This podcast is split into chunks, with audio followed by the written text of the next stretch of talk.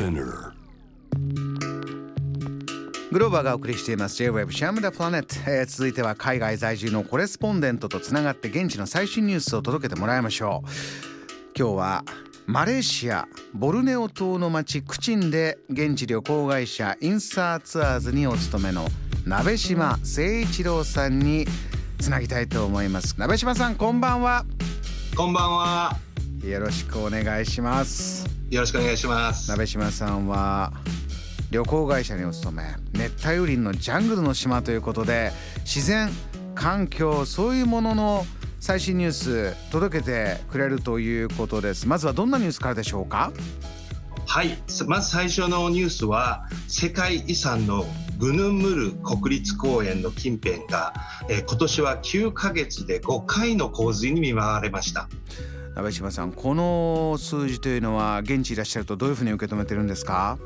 えー例年ですと7月8月はですねほとんど雨が降らずに川の水が乾ききるのにですねこの回数は非常に多い、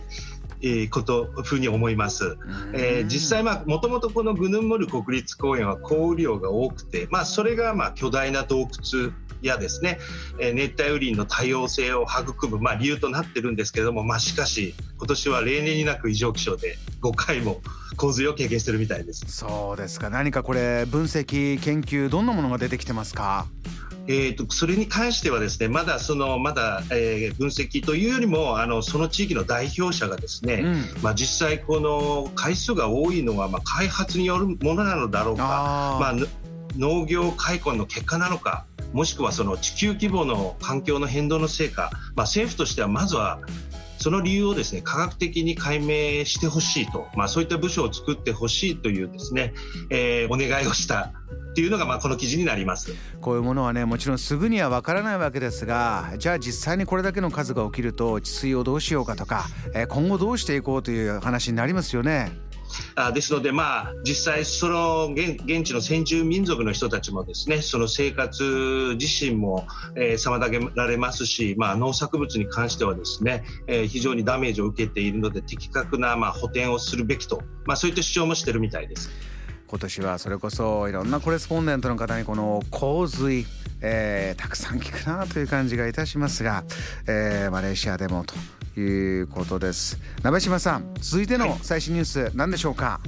えーもう一つはですね、えー原生林の森林の中で一斉開花が起こ起こりました。っていうですね、えーニュースをお伝えしたいと思います。お花が一斉に開いた。どういうことですか？あのーまあ、あの一斉に開くと言いましても一面ですね、えー森の、あのー林間という、まあ、いわゆる頂上の部分ですね。木の一番上の部分が一斉に咲くわけでもないんですけれども、ええ。ー実際その熱帯雨林というとですねの樹木の数々は、まあ、数千種類ぐらいあるんですけれえどもうんすごい。毎年というあなんか日本の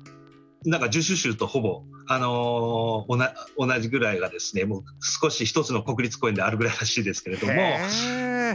えー毎年というものもあればですね、まあ、逆に数年に1回しか開花しない、まあ、当然結実もしないというですね、えー種類もございましてそれがですね特定の条件になると一斉に開花する、まあ、段階的にですけれどもですね、えー開花していくっていうですね、えー自然現象があります。これは、まあ、自然の神秘というようなことが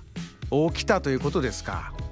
そうですね。数年に1回しか起こらないですね。えーどんなものですどんな条件が揃って数年に1回起こるんでしょ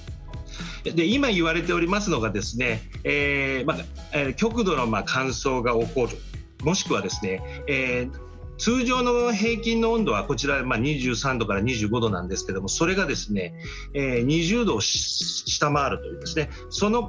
それがですね開花の引き金になっているようです。うんこれ世界中のいろいろなそれこそ気象現象とも関連してるんですか？そうですね。今その調査が行われておりましてその、まあ、な非常に長い期間をえあのかけてやってらっしゃるんですけれども、うん。まあ、実際その今言われていますのがその、えー温度が下がるのが起こるのがどうもラニーニャ現象の後だというふうに言われておりましてさらにあのシベリア上空の寒気がですねボルネオ島の辺りまで到達するっていうことで、まあ、時々、まあ、このような気温が下がる現象が起こっているっていうことがですね、えー、データによりは分かっている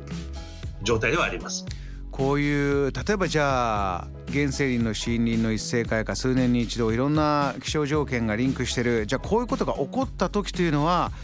こういう結果が出たりするんだという今までの前例というかあるんですか？あですのでもう一面にですね、まあ、同じ種類が咲いて段階的に咲いていくんですけれども、まあ、その森の中ではですね、まあ、花が咲いてそれが結実をしてっていうことでですね、まあ、森の中ではですねいろんな、まあ、お花の匂いや果実の匂いがですねもう非常に複雑な匂いで充満します。あれもこれもということでそうですね、なかなか原生林普段行っても嗅いだことがないような香りに包まれているんだ、はい、そうですね。です。でまあ逆にですね蜂がですねその時になるとですね大ミツバチというのがあの80メートルぐらいの木でですねマメ科のタパンという木があるんですけれどもそこの木にですねそのえー、現象が起こりそうになると大ミツバチがそこに巣を作り出すんですよね。あ今まで嗅いだことのないような甘い香りに寄せられてあですのでそこそのオオミツバチはぐるぐるいろんなところを回ってるみたいです。でその一斉開花がある程度あの終わ終わると、えー、別の森へ多分移動してるんじゃないかと、まあ、それを専門に研究されてる方もいらっしゃるみたいです。なるほど、えー、ちょっとなかなかね体験できないようなえー、お話伝えていただきました。鍋島さんありがとうございます、はい、またよろしくお願いします。JAM The Planet